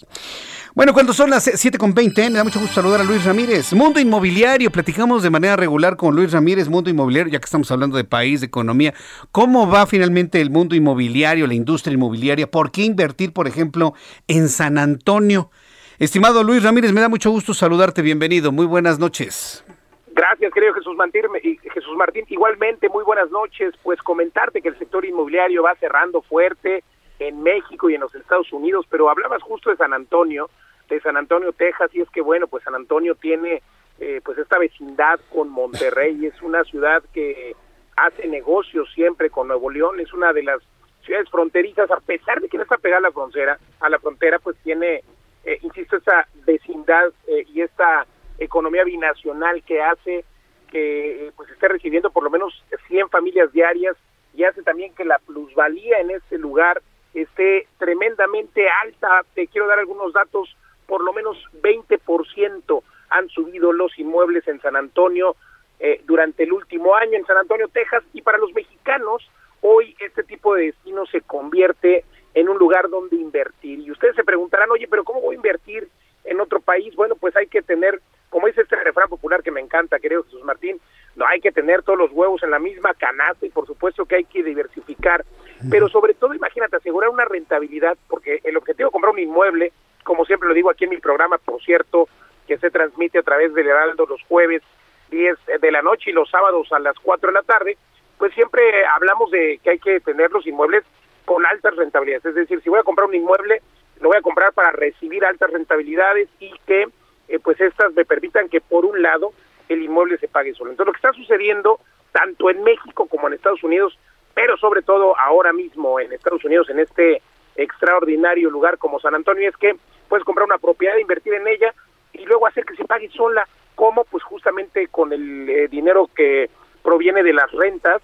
Y pues bueno, esto es extraordinario porque también los mexicanos pueden comprar sin necesidad de visa, los mexicanos pueden comprar sin necesidad de hacer la inversión total porque también se puede financiar y es que justo en vivelarrentas.com, en, en la empresa que tengo el gusto eh, de pertenecer y de ser socio, pues bueno, eh, tenemos la financiera, tenemos las dos cosas, tenemos vivelarrentas.com USA, donde justo eh, tenemos y localizamos propiedades que tienen esta alta rentabilidad, pero también tienen esta plusvalía y propiedades que desde luego van a poderse pagar solas porque además tenemos Smart Capital Texas, que es nuestra financiera, es decir, damos crédito propio ahí en los Estados Unidos a quien esté interesado en comprar.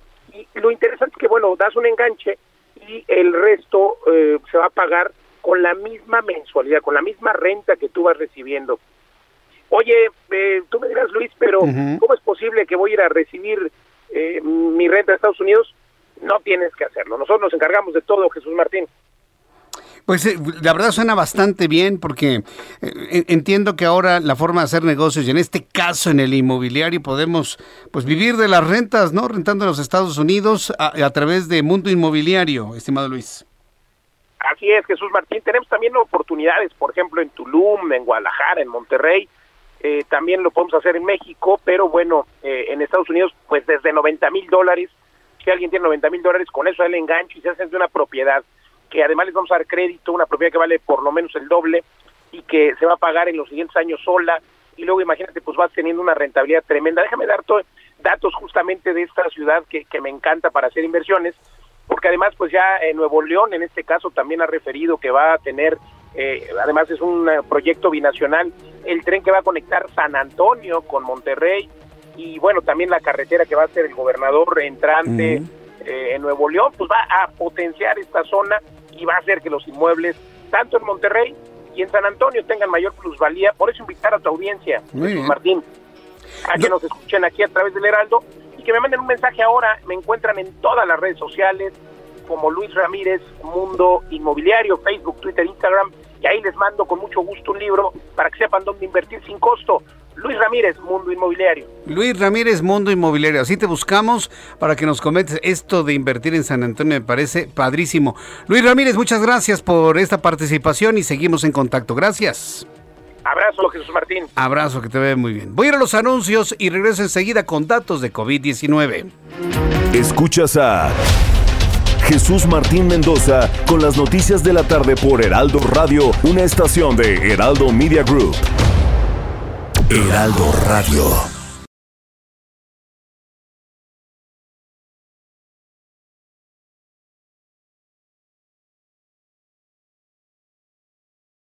Heraldo Radio.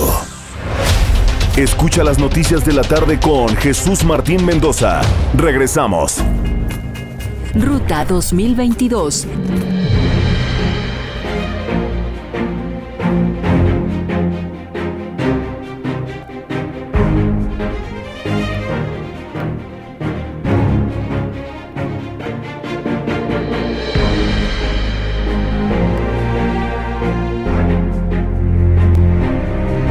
Son las 7.30 y estamos ya en la ruta 2022, en la ruta 2022. Hoy el Heraldo de México, hoy el Heraldo de México publica en su edición impresa y también la puede ver para nuestros amigos que acostumbran ya consultar nuestra página web ya como una consulta cotidiana. Hoy el Heraldo de México publicamos, y ya me incluyo porque lo hemos hecho en prensa, en web, en radio, en televisión, en todas nuestras plataformas de comunicación, nuestro segundo sondeo, nuestro segundo sondeo con miras al proceso electoral del año que entra. Y estamos haciendo este ejercicio porque me parece que es muy importante el conocer cómo van las cosas. Es el segundo sondeo, pero fíjese, estamos preguntando por partidos políticos. Esto todavía no incluye líderes, no incluye candidatos, no incluye alianzas y esto me parece que es muy importante señalarlo. Como no hay alianzas, entonces esto evidentemente conforme avancen los meses irá cambiando.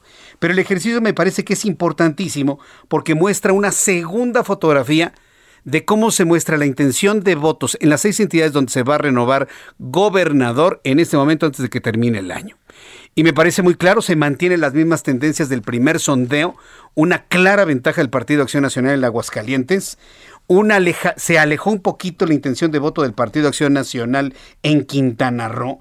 y una un consolidado segundo lugar del PAN en Tamaulipas. Todo lo demás es Morena, ¿eh? Uno para el PAN, cinco para Morena. Así es como sale en general. Tengo en la línea telefónica al arquitecto Adrián Alanis Quiñones. Él es ex senador, ex secretario de gobierno y con otros puestos de elección popular en Durango. Por muchos años destacó que la unidad será muy importante rumbo a la elección de la gubernatura del estado para el sexenio 2022-2028 y admite su intención de ser primero el precandidato y abanderar la alianza que surgiría entre el PAN, el PRI y el PRD en los próximos comicios. Arquitecto Alanís, me da mucho gusto saludarlo, bienvenido. ¿Cómo está? Jesús Martín, me da mucho, pero mucho gusto saludarte. Muy buenas noches, te saludo a ti y a todo tu auditorio y gracias por darme este espacio de poder comunicarme contigo y cualquier situación, pregunta o algo que pueda yo servir ante estos estudios de análisis que están haciendo, encantado la vida. Bien, yo, yo sé que, que la contienda apenas empieza y el trabajo periodístico que presentamos el día de hoy en todas nuestras plataformas del Heraldo nos muestra a un movimiento de regeneración nacional con un 42.40% de intención de voto como partido. Vemos a un PRI con el 15, un PAN con el 14 y un indeciso con 14 también. Si yo sumo eh, la intención del PRD es de 3.60. Sumo PRI, PAN, PRD e indecisos. Pues ya andamos alcanzando y se andan alcanzando ustedes al movimiento de regeneración nacional. ¿Sí va a haber alianza allá en el estado de Durango? ¿Cómo lo está viendo usted, arquitecto Alianis Sí va a haber alianza, sí se está trabajando y construyendo para que haya unidad dentro del PAN, PRI y PRD. Efectivamente, las muestras que tú estás señalando hablan como tú así lo manifiestas, en relación a que Morena de repente está arriba, de repente la alianza PAN-PRI trae puntitos también arriba de Morena, o la coalición con Morena, que es propiamente Morena, PT y Partido Verde Ecologista.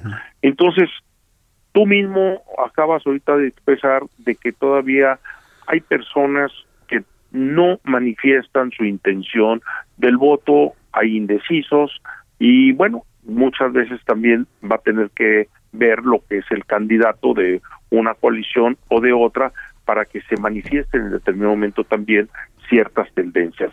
Ahorita estamos apenas en una etapa de aspirantes, no hay nada para nadie. Próximamente, en unos días más, empezaríamos prácticamente los que queden o los que quedamos eh, a hacer dos, mínimo dos, eh, por cada partido político, una precampaña que iniciaría el día 2 de enero y terminaría el día 10 de febrero. Correcto, digamos que está eh, concentrado precisamente en este, en este momento, en esa aspiración, en esa aspiración por llegar a una candidatura y en su momento a una gubernatura ya en, en Durango.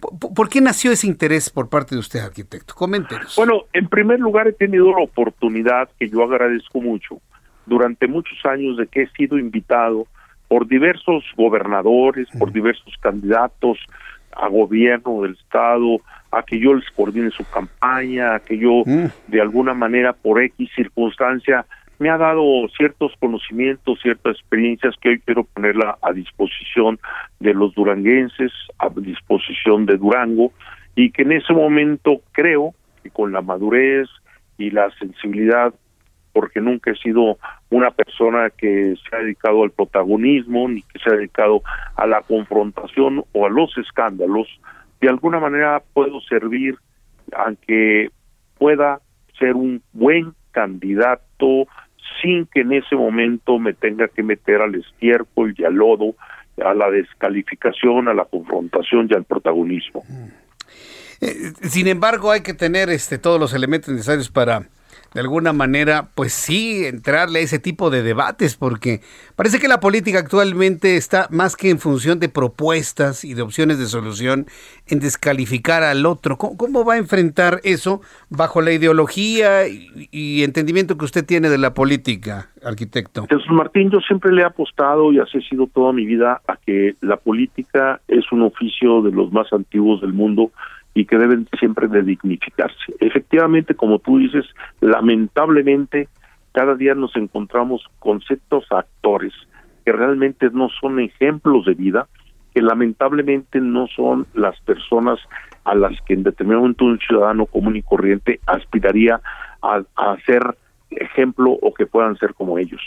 Siempre, toda mi vida me he dedicado a que podamos tener el diálogo, la concertación, el consenso y sobre todo el respeto. Cuando uno se respeta a sí mismo y respeta a los demás, en ese momento puedes tú también enviar un mensaje de respeto a la ciudadanía y que pueda ir dignificando el oficio del político. Ahorita, lamentablemente, si tú le preguntas a cualquier persona y, te, y hablas de, aquel político, inmediatamente significa corrupción, significa prepotencia, significa en ese momento impunidad o significa muchas cosas negativas. Yo creo que es hora de que vayamos poniendo en determinado momento ciertos espacios, ciertos lugares a como debe de ser un político, porque ya vimos que muchas veces gente joven ahorita que anduvo en la política, ahorita está en la cárcel, ya fueron gobernadores, o están en ese momento amparados, o están también siendo gente extraditada o que lamentablemente andan huyendo en países donde se está buscando la extradición. Pues es un escenario político complejo, sin duda alguna. Muy complejo. Ya ahorita ya no hay nada fácil, Jesús Martín. No hay nada fácil.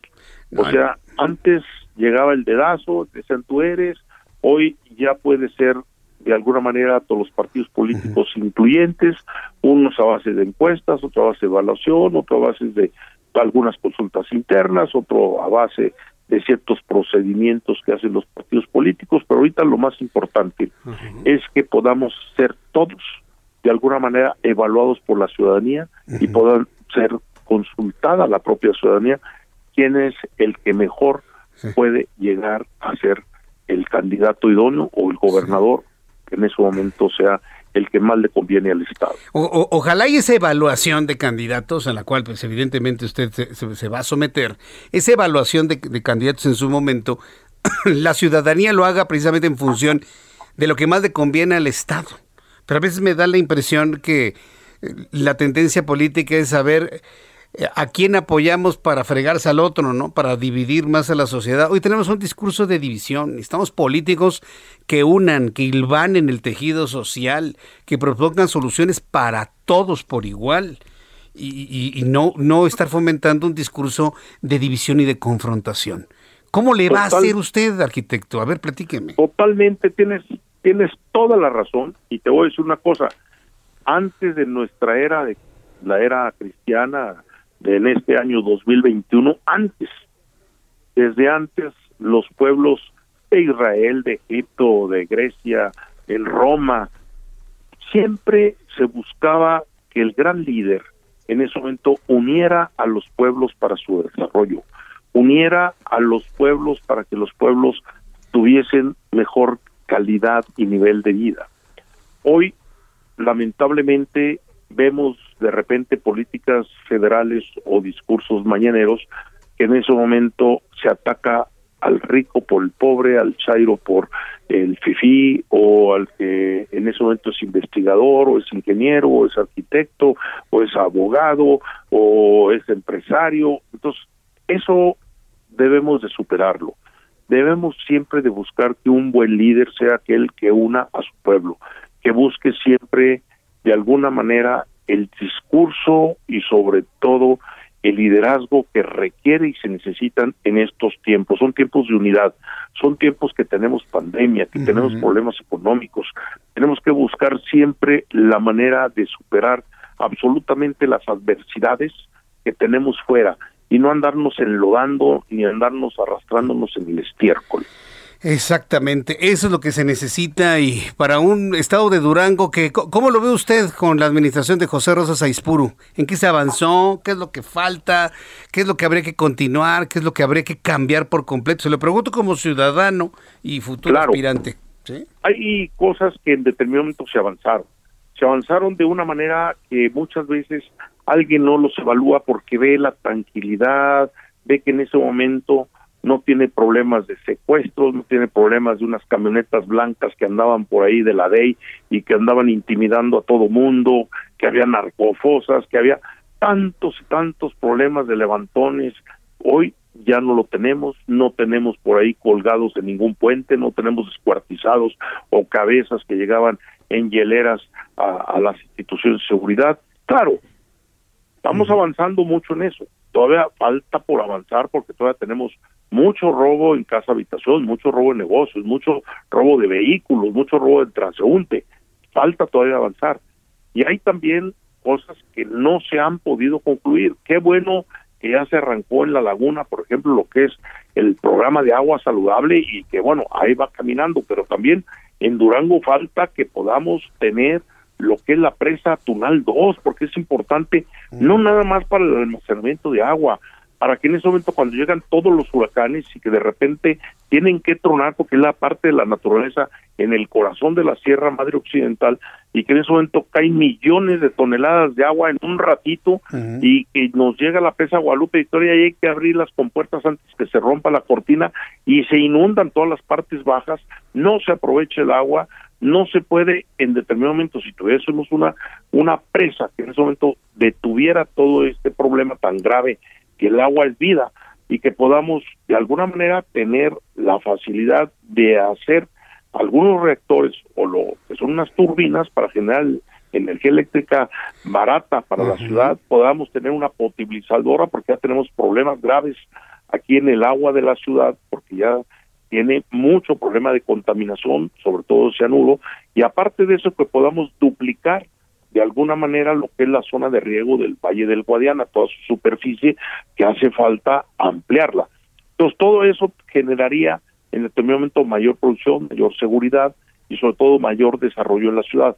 Tenemos todavía y falta mucha de la infraestructura carretera, falta que realmente todo lo que hicimos y que me tocó a mí inclusive impulsar, como fue la supercarretera Durango-Mazatlán, que podamos tener un ferrocarril también industrial que vaya hacia lo que es Mazatlán, con un área importante de lo que es un buen puerto de alto calado para los buques, sobre todo de última generación, donde también he tenido experiencia porque he sido director del puerto de Topolobampo y de Guaymas, Ah. y que pude en Guaymas inclusive llevar la, la, la draga más grande del mundo, que es la James Cook, después de que abrió el canal de Panamá y que lo pudo ampliar, me la llevé a Guaymas, donde pudimos en ese momento hacer un dragado de todo lo que es ese puerto para recibir los barcos de última generación. Vaya, pues mire, leyendo algunos datos de su biografía, lo que nos ha compartido y con esto, de verdad que nada más le falta ser gobernador, arquitecto. Por eso quiero toda esa experiencia que de alguna manera me han dado la oportunidad de adquirir, quiero ponerla a disposición de Durango y de los duranguenses. Muy bien, bueno, pues vamos a seguir con- eh, platicando en una oportunidad futura, yo estoy seguro que así será. Arquitecto Adrián Alanís Quiñones, yo le agradezco mucho el que me haya tomado la comunicación Al el día de hoy aquí en, en el Heraldo Al Radio. Es un placer, Jesús Martín, saludarte y sobre todo a todo tu auditorio. Te mando un abrazo y muy buenas noches. Un fuerte abrazo, muy buenas noches. Es el arquitecto Adrián Alanís Quiñones, ex senador, ex secretario de gobierno, bueno, puertos, todo. Ha estado prácticamente en todo. Vamos a llevarle puntual seguimiento a este aspirante, sí, porque estamos en el tiempo de las, de las aspiraciones, sigue siendo un ciudadano, está en el, en el punto de las aspiraciones y vamos a ir viendo cómo se va dando, pr- primero la alianza, ¿eh? el anuncio de la alianza entre los tres partidos políticos. En Durango también va a haber alianza, se va a poner durísimo. Pero si se conforma la alianza entre PAN, PRI, PRD y logran convencer a Movimiento Ciudadano que vaya en alianza con la alianza Va por México, o Sí por México, entonces vamos a tener una contienda con final de fotografía en Durango, ¿eh? Y, así como estoy viendo las tendencias que se publicaron el día de hoy, véalas por favor en nuestra página web www.elheraldodemexico.com, en nuestro periódico impreso, El Heraldo de México. Ya ahorita ya difícilmente lo va a encontrar, porque pues ya se acaba rápido. Se acaba rápido en las mañanas, por eso yo le digo, mejor y suscríbase al Heraldo de México. Suscríbase, que le llegue el periódico tempranito, porque si lo quiere ver ahorita ya difícilmente lo va a encontrar. Es uno de los primeros periódicos que se acaban en las mañanas. Ya no lo encuentra, bueno, entonces va a la página web www.elheraldodemexico.com y ahí tenemos también toda la información, toda la información sobre las preferencias electorales a la fecha del día de hoy, al 13 de diciembre, para que usted lo vaya viendo, por favor. Son las 7.47, hora del centro de la República Mexicana. Entro en comunicación con Iván Martínez Olvera, él es subsecretario de Promoción Turística del Estado de Veracruz. Eh, Iván Martínez, me da mucho gusto saludarlo, bienvenido, ¿cómo le va? Muy bien, muchas gracias. Muy buenas noches a ti y a todo tu auditorio. Bueno, pues entiendo que la Secretaría de Turismo y Cultura del Estado de Veracruz está haciendo, están haciendo una convocatoria a todos los prestadores de servicios, vaya hasta el área académica, estudiantes, para ser acreedores al galardón turístico Mi Veracruz. A ver, platíquenos más sobre esto. ¿Qué es lo que están buscando para entregar este galardón? Sí, este galardón turístico Mi Veracruz es el reconocimiento y el premio a lo más destacado del turismo en el estado, desde hoteleros, restauranteros, operadores turísticos, incluso los estudiantes y el sector académico, para participar, eh, para ser acreedores por este premio, esta estatuilla y una medalla que entrega el gobierno del estado a lo mejor y más destacado del turismo en nuestro estado. Eh, eh, Veracruz tiene una oferta turística enorme, enorme, desde zonas arqueológicas, tiene una zona de playa, bueno, la zona Esmeraldas es espléndida, hermosísima sin duda alguna. Que, eh, digamos, ¿qué es la joya de la corona del estado de Veracruz desde el punto de vista turístico, desde su punto de vista? Bueno, tenemos siete regiones turísticas, seis pueblos mágicos y cada una de esas regiones tiene una belleza excepcional. Podemos decirles que tenemos la playa más cercana a la Ciudad de México, viajando por la carretera Tuxpan en tres horas de la Ciudad de México a la playa son tres horas. Esa autopista está increíble, me ha tocado manejarla y no, hombre, es maravillosa la, México-Tuxpan, ¿eh? Sí. Muy bonita además, tiene unos puentes y unos túneles impresionantes, pero también tenemos un pueblo mágico nombrado el más importante y el mejor del país durante tres años consecutivos, que es Orizaba, que también está a tres horas de la Ciudad de México. También tenemos la selva más cercana en los Tuxtlas, tenemos ríos de descenso, de, de rafting en la región de cultura y aventura, pero también tenemos el Tajín, con la cumbre Tajín, este gran evento internacional que se ha caracterizado por reconocer a lo mejor de nuestra cultura madre, la cultura totonaca, y pues las playas de las ciudades cosmopolitas como Veracruz, Boca del Río y como bien mencionas de Costa Esmeralda. En fin, en el estado de Veracruz lo tenemos todo, tenemos playa, tenemos montaña, tenemos selva, tenemos lagos, tenemos ríos y bueno, cultura y aventura para todos. Pues estaremos muy atentos de la entrega de este galardón turístico Mi Veracruz que busca premiar a lo más destacado en estos segmentos para este año 2021. Nos mantenemos en comunicación, don Iván Martínez Olvera. Por pronto me ha dado un enorme gusto saludarlo en esta noche aquí en el Heraldo Radio. Claro que sí, muchísimas gracias y los esperamos en Veracruz. Sí, iremos cuanto antes a Veracruz. Muchas gracias, que le vaya muy bien. es Iván Martínez Olvera, subsecretario de Promoción Turística del Estado de Veracruz. Faltan 10 minutos para que sean las 8 de la noche. En esta recta final de nuestro programa no podemos dejar de hablar de cómo se rompió esta racha de 70 años sin título del Atlas. Roberto San Germán con toda la información deportiva. Bienvenido, mi querido Roberto. ¿Qué tal, mi querido Jesús? Buenas noches y buenas noches a la gente que nos sintoniza. Pues sí, hablando del partido de ayer, donde el Atlas rompe la sequía de 70 años, mi querido Jesús, en un partido que, pues la verdad, el gol era en fuera del lugar de Aldo Rocha, empataron en el global y luego ya en los penales Julio Fuchs, con el último penal, pues rompe esta sequía de 70 años. Se acabó una de las maldiciones más grandes que ha tenido el fútbol mexicano y el Atlas es campeón del fútbol mexicano. ¿Cómo es? Sí, interesante. Sobre todo, ¿sabes lo que más risa me ha dado? Los, los memes, ¿no? Hasta, no sé si viste la publicación de Chivas en su cuenta de Twitter, donde le pone al, Atlas enhorabuena, ¿no? Pero así en sombra, los, los 12 triunfos que ha tenido Chivas contra dos que ha tenido el Atlas nada más. Se pasaron, ¿eh? hay que tener clase, mi querido amigo, hasta en las derrotas. Hasta en las derrotas. Sí, no, no. Que, y no lo han borrado, ¿eh? Yo pensé que lo iban a borrar, pero no, no lo han borrado, ¿eh? No. Sí, lo van a borrar. Eso es de Nacos. Sí, borrar o publicar eso. Publicar eso, amigo. eso es de nacos, es, una bajeza total del, del community manager de las Chivas, eso no lo puedes hacer. Pues al sí. contrario, tienes, tienes que felicitar al equipo que ganó, aunque Pues sea el de claro, titular, o pues que lo odies, claro. pero pues lo felicitas. Eso, eso es muy mala muy mala publicidad para Chivas. Si ellos creen que así se manejan las redes sociales, está bien. Y también Rodolfo Pizarro, otro exjugador de Chivas que también se burló. Bueno, pues sí, pero el Atlas ya es campeón. Háganle como quieran. Sí, es, es campeón para este llorar. año ya. Que, Pues fue- fue- nadie lo creía, ¿eh, Roberto? Pero finalmente ocurrió. ¿Tú cómo los viste jugar? ¿Cómo- Yo no vi el partido, pero me platican que estuvo, pues ahí más o menos regular con ese. No, estuvo, estuvo bien, se, se- se entregaron, querían ganar y esto es lo importante. León también fue un gran rival y la verdad es que hay que decirlo. Bien Ariel Holland en su primer año como director técnico y la verdad es que viene muy bien también ese equipo. Para el próximo hay que tener mucho cuidado con León, algunos refuerzos. Y Atlas, eh, veo difícil que repita, pero bueno, ganó y ya es el campeón del fútbol mexicano. Se acabaron 70 años de burlas, de malos momentos, ahora son los campeones. Sí, este, eh, me decía esa corresponsal allá en Guadalajara que tenían un- unos sentimientos ambivalentes. Por un lado, la tristeza por la pérdida de Vicente Fernández y por otro lado, bueno, el júbilo del, del triunfo del Atlas, este, Roberto. Sí, claro, claro, sí. Primero, pues lo de Vicente en la mañana, a las 6 de la mañana, el Día de la Virgen, muerte de Vicente, el, el charro de Huetitlán.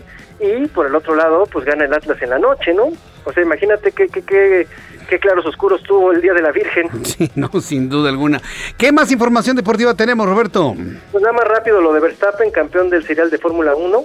Eh, con esta gran carrera de Abu Dhabi, en la última vuelta le quita el título a Lewis Hamilton y ya se corona, es el primer ne- neerlandés en la historia en ser campeón de Fórmula 1 y gran trabajo de Checo Pérez. Checo Pérez es una leyenda ya para Verstappen, lo ayudó mucho en esta carrera y en lo que fue todo el año y bien por Checo, el próximo año ya tendrá una vara muy alta eh, Checo Pérez, a ver qué pasa, pero Red Bull se lleva el título de pilotos, el de constructores se lo quedó Mercedes por séptimo año consecutivo. Muy bien, Roberto, pues eh, estuvo estuvo inte- intenso, ¿no? El, el fin de semana solamente con el fútbol tuvimos para dar y repartir, ¿no? Sí, exactamente. Nada más con eso tuvimos, mi querido amigo. Bien, muy bien. Ro- Roberto San Germán, me dio mucho gusto saludarte. Nos saludamos este el día de mañana, Roberto. Claro que sí, mi querido Jesús Martín, que tengas muy buenas noches y buenas noches para todo y buena semana. Buena semana, buenas noches, cuídate mucho, que te vaya muy bien. Es Roberto San Germán con toda la información de los deportes. Son las 7.54, las 7.54 hora del centro de la República Mexicana. Antes de despedirnos, números de COVID-19, números de COVID-19, sí, porque esto, esto sigue, ¿eh? En el último minuto que me queda de programa le informo. Según los datos de la Secretaría de Salud, de domingo a lunes hubo 771 contagiados de COVID-19. Recuerde que en los fines de semana la información no fluye. 771 para un total de 3.918.987 personas contagiadas. 49 fallecidos para un total de 296.721. Índice de letalidad 7.57%, por cierto, un porcentaje que de verdad no se mueve absolutamente para nada. Con esta información nos despedimos. Gracias por acompañarme el día de hoy. Le invito para que nos encontremos mañana nuevamente, 2 de la tarde, Heraldo Televisión. A las 2 por el 10, no se pierda nuestro programa de televisión. A las 2 por el 10, 6 de la tarde, Heraldo Radio, en toda la gran plataforma de emisoras de radio del Heraldo de México en todo el país. Soy Jesús Martín Mendoza, a nombre de este equipazo. Buenas noches, hasta mañana. Esto fue Las Noticias de la Tarde con Jesús Martín Mendoza. Heraldo Radio 98.5 FM, una estación de Heraldo Media Group, transmitiendo desde Avenida Insurgente Sur 1271, Torre Carrachi, con 100.000 watts de potencia radiada. Imagine the softest sheets you've ever felt. Now imagine them getting even softer over time. That's what you'll feel with Bowl and Branch's organic cotton sheets. In a recent customer survey, 96% replied that Bowl and Branch sheets get softer with every wash. Start getting your best night's sleep in these sheets that get softer and softer for years to come. Try their sheets with a 30-night guarantee. Plus, get 15% off your first order at bowlandbranch.com. Code Exclusions apply. See site for details.